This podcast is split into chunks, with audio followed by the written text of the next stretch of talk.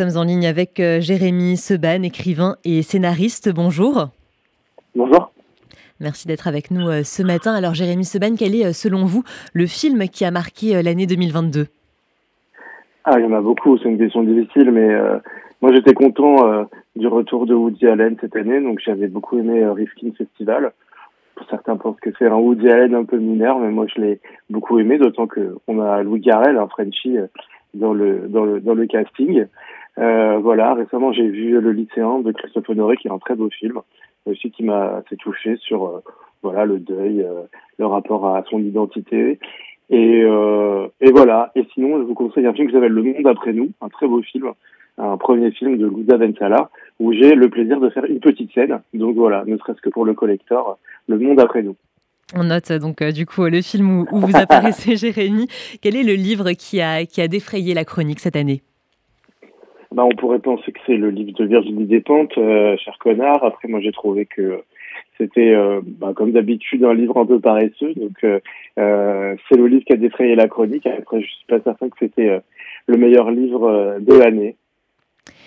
Une exposition qui a retenu votre attention bah, je, vais faire, je vais vous faire une réponse hyper pop, mais pour moi, euh, alors j'ai travaillé cette année euh, sur euh, sur un podcast sur le musée du Louvre, donc j'aurais pu vous faire une belle réponse intello, mais pour moi la meilleure expo de l'année, c'est Friends Experience, consacrée à Friends, la, la série culte, donc voilà qui est à la porte de Versailles et qui réunit un peu tous les aficionados de la série parce que c'est quand même un très grand plaisir se retrouver dans les décors de, cette série mythique. Mmh, effectivement, et c'est, euh, je crois, une exposition qui, euh, qui, marche très bien en ce moment.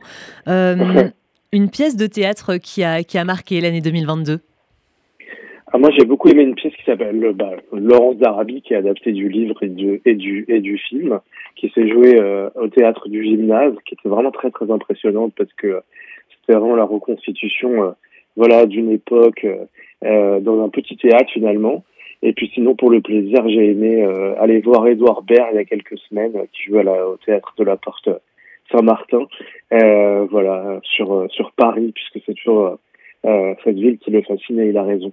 Ouais, Edouard Baird, dont on se lasse jamais, effectivement. et on, on, termine, Jérémy Seban, en, en, musique avec pour vous une chanson phare de, de 2022. Alors moi, ma chanson préférée cette année, c'était Cœur de Clara Luciani, euh, voilà, qui est une chanteuse qui fonctionne euh, très bien, que je suis allé voir aussi en concert euh, il y a quelques semaines. et voilà, on a besoin, on a besoin de cœur, on a besoin d'amour, donc voilà, un beau, un beau symbole pour cette année. Merci beaucoup, Jérémy Sevan, d'avoir été avec nous ce matin. Je le rappelle, vous êtes écrivain et scénariste. Très bonne, très bonne journée à vous. À vous aussi, à très vite alors.